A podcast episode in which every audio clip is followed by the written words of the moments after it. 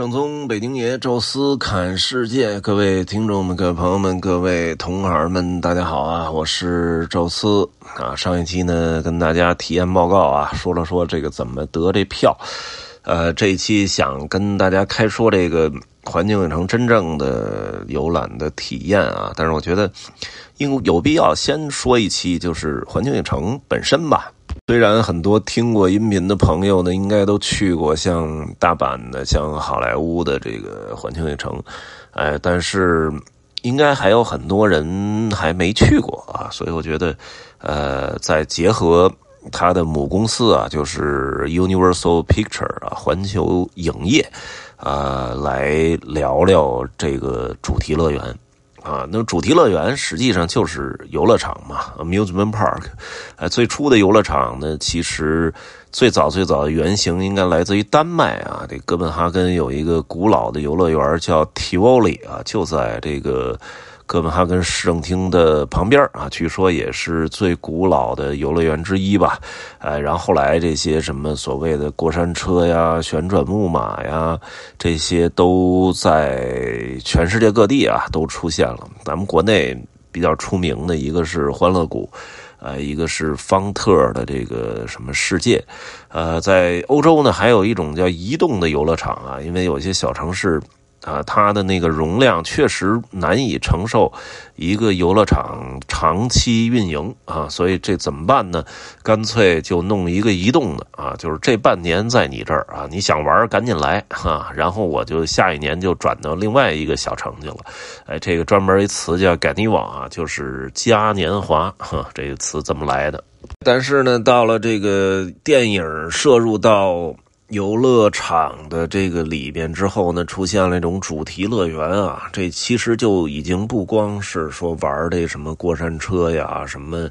激流勇进呐这些东西了，而是把电影里边的一些很有意思的 IP 给附着到了这些游乐项目当中，而且它可以整体的营建出一个乐园的氛围啊，也就是我那时候很聊到心理学的时候聊到的这种乐园心理啊，就是它不光是。是有玩的东西啊，这种视觉和触觉的体验，而且同时就是，哎，整个这个乐园里边播放的都是他这个电影里边特别呃享受、治愈、激昂的那些音乐啊，这些音乐也能勾起你很多美好的回忆啊。同时，整个这乐园里就弥漫飘荡着那种什么爆米花啊、什么糖果的那种。甜香味儿，而那种味道也是能给大脑一种幸福感啊，所以好多人说特别喜欢玩游乐园，尤其是这种主题乐园，迪士尼啊、环球影城，其实也未必说真的说非得要排那么长时间队去玩什么刺激的项目，而真的就是想在里边待着，因为在里边待着的时候，他有一种就是在家里。啊，无法替代的那种幸福感，啊，所以这种主题乐园呢，其实特别的受这个各国人的欢迎吧。我觉得这已经超越了 意识形态，超越了宗教。呃，像这个巴黎的迪斯尼，那是几乎供应了整个欧洲的游客。啊，我也去过巴黎迪士尼啊，真的是哪国的游客你都能看见啊，从什么俄罗斯飞过来的啊，从西班牙飞过来的，啊，就是各个文化不同地域，他都因为都看过他的电影嘛，所以都有共同的一段童年或者青春的回忆啊，所以玩起来也会特别尽兴。呃，全世界的主题乐园呢，其实。主要是分了三个大类吧，一个就是迪士尼，哎，这个呢在全世界有几家呀？我给大家数数啊。最早的是美国的两家，一家在洛杉矶，一家在奥兰多，正好是美国的东西海岸，服务于美国本土以及什么墨西哥、加拿大、美洲地区吧。然后呢，迪士尼在巴黎建了一个，基本覆盖了整个的欧洲。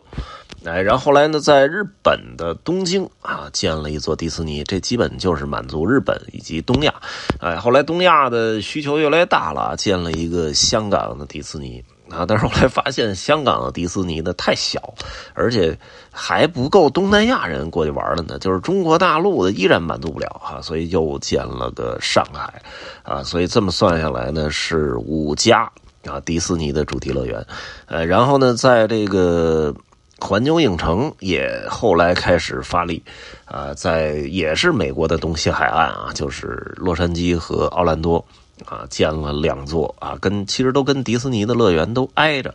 哎，然后后边他没去欧洲啊，他也是锁定了日本啊，那迪士尼呢是在东京啊，他放到了大阪。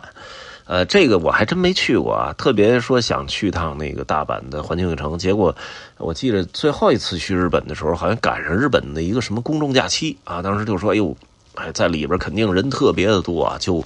呃，最后就放弃了啊。那因为毕竟我像洛杉矶啊，像这个奥兰多都玩过，包括新加坡的，所以也倒没那么大执念。新加坡的去过两次。哎，第一次其实是看一个什么电影来着？说有一广告说新加坡新上了变形金刚的那个新新的游乐项目。哎呦，说那就赶紧去一趟吧，弄了签证的去了。呃，第二次去呢，就是在疫情之前啊，最后一次出国啊，实际上是玩了这个新加坡的环球影城和马来西亚的乐高乐园。那第三个大类呢，其实就是我刚才提到的乐高乐园了哈。乐高乐园呢，呃，在这个英国的这个。好像就在，呃，温莎附近啊，有一个丹麦有啊，然后在这个呃日本的名古屋啊，这是去过的，然后马来西亚的那个新山，哎，这也去过，包括奥兰多啊，也有乐高乐园啊，乐高乐园的覆盖好像比这几个这两个呃影影城的好像还要更多一些啊，在德国呀，在欧洲尤其多一些，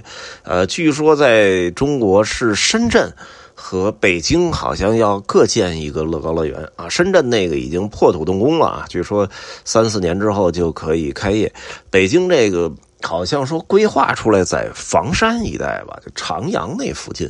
呃，但是具体开工信息没看到啊。这个希望能尽早开业啊，这样北京也出现两座这种世界级的主题乐园。还有什么呢？其实我在澳洲的黄金海岸啊，当时还走过一个叫电影世界啊，这个 Movie World 是。那个 Warner Brother 啊，华纳兄弟 建的，呃，在黄金海岸有那么一座，但是其他国家好像没看见他这 Movie World 呢啊，不知道是不是就在那儿有。当然，咱们国内啊，头一阵我下华东的时候去了华谊兄弟啊，开了一个叫呃华谊兄弟电影世界，其实也挺有意思的。那个太极主题啊，包括那个什么狄仁杰、通天帝国什么的，也也挺好玩的。呃，所以我觉得国内其实也应该大力发。发展这个，之前之所以没发展呢，其实主要的原因就是 IP 不够啊。这玩这个主题乐园啊，你当然不能弄出那些特别严肃的电影。你说咱中国有没有好电影？《红高粱》啊，什么《大话西游》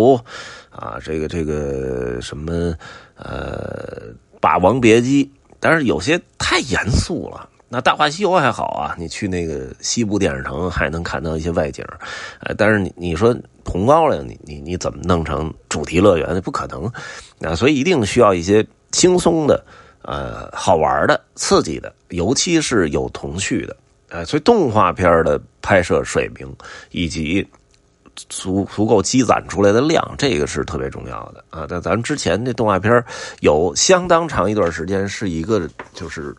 空白期，直到最近几年啊，是什么大圣归来啊，哎，什么哪吒、姜子牙，这才感觉从技术上、从讲故事水平上都开始有提高。哎，我相信未来应该会有咱们国内更多的这种主题乐园吧。呃，迪士尼我就不说了啊，因为人家就是做动画片起家的，那米老鼠啊、唐老鸭啊什么的，后来又把什么漫威呀这给收购了，那他可用的 IP 可太多了。人家那个迪士尼估计建主题乐园都发愁，到底用什么 IP 来做，因为。就不好筛选，环球影城虽然也没那么迪士尼那么多吧，但是其实还真有很多可以发挥的。呃，他的好电影其实很多啊，比如说像什么《谍影重重》啊，啊，像这个《速度与激情》啊，像那个《钢琴师》啊，这其实都是环球的。呃，但是你你你确实你把《美丽胸心灵》把这个什么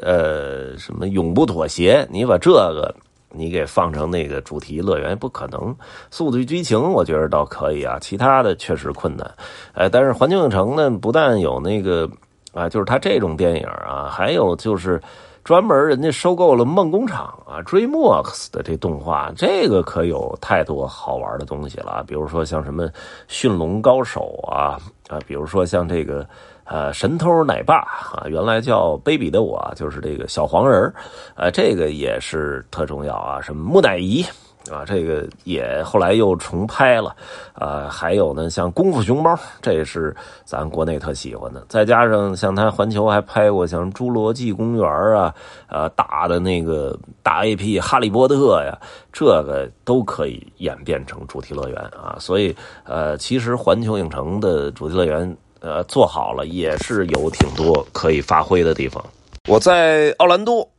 最开始第一次进到了环球影城，哎，不对。啊，新加坡的是第一次啊，但是奥兰多是给我比较大的震撼，因为新加坡那环境城很小啊，你基本上在排一些队的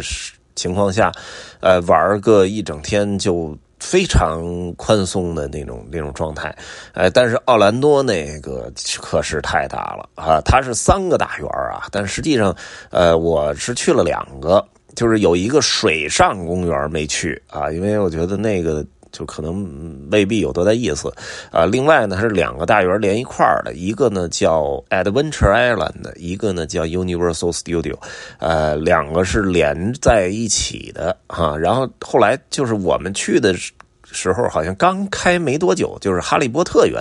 呃，在这两个的中间呃，建了这么一个哈利波特园啊，当时是太震撼了，就那个。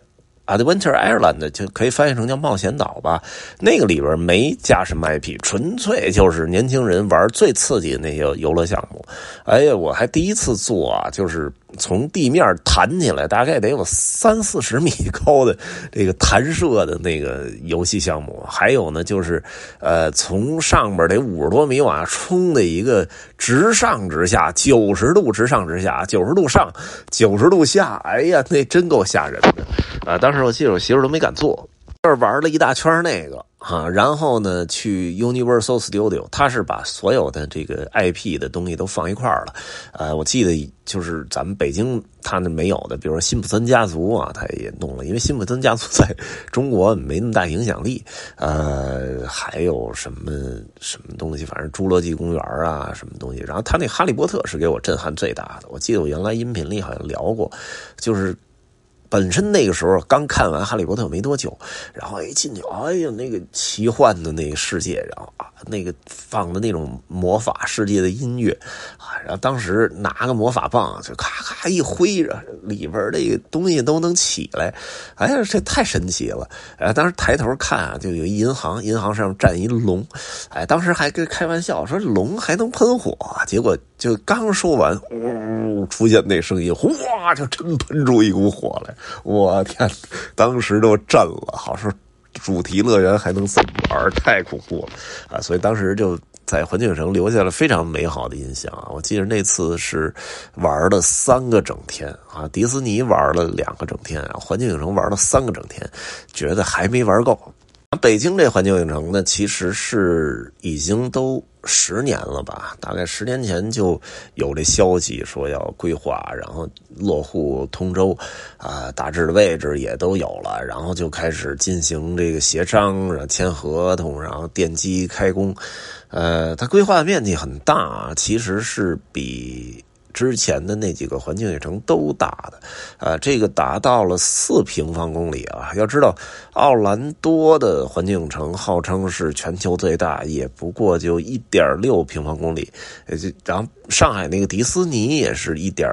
一点四还是一点六。平方公里啊，这个等于规划出了四平方公里啊，就比比它大了得有一倍还不止啊。但是实际上啊，就是现在北京环球影城开业的部分，也也所谓的一期吧，其实也就是一点六啊，就是跟奥兰多、跟上海迪斯尼目前的大小是。基本一样的啊，但是它未来留出了很大的一块继续建设的空间啊。未来相信什么那个 Adventure Island 啊，像什么什么这个呃什么水上乐园，很可能都会陆陆续续的跟进。毕竟吧，一边赚着钱，一边在施工，可能这心里啊其实 更踏实。但是它这建设速度真的不算快，大概从前年开始吧，就环境影城大概就有点样了啊，那些设备啊什么的陆陆续续都进场。去年的时候已经，呃，在这个。环境影城边上的一些高楼已经能看见环境影城的雏形都出来了啊！但在这种情况下，又耽误了一年多啊，到今年的时候才算是正式开放，也让人觉得有点就是进进行的速度有点慢啊。所以这个 IP，我觉得一方面是它自身。大 IP，另一方面也是憋出来的，本身应该早就开开业的，结果一直耗到现在。不过也算是运气不错，呃，他这时候开业还真挺好。往常的时候呢，可能人流量也不会少啊，但是毕竟大家很多人还能出国，有些人嫌这国内人多呢，那对不起，我去新加坡玩去了啊，我或者飞美国去洛杉矶玩去了啊。现在您想出去，对不起，都去不了。哎，就是哪怕你你说你有这个能力，有这时间能出国的。对不起，你也得在北京这儿排队排着，啊，所以说对他们这个呃收入上来讲，应该是一个很大的利好啊。呃，行了，北京的环境影城啊，包括全世界的环境影城，包括环境影业啊，这些我觉得就就跟大家先说到这儿吧。下一期呢，真正的开始跟大家聊我们进去啊，到里边是玩什么，怎么玩啊，这个可以再用个我就两期时间吧，来跟大家来说一说啊。有什么想说的，欢迎大家在音频下面留言，也欢迎大家。加入听众群，微信搜索“宙斯”微信号，这六个字汉语拼音全拼。哎，加入之后会邀请您进群，也欢迎大家关注抖音“周四看世界”啊。这一期就说到这儿，咱们下期见。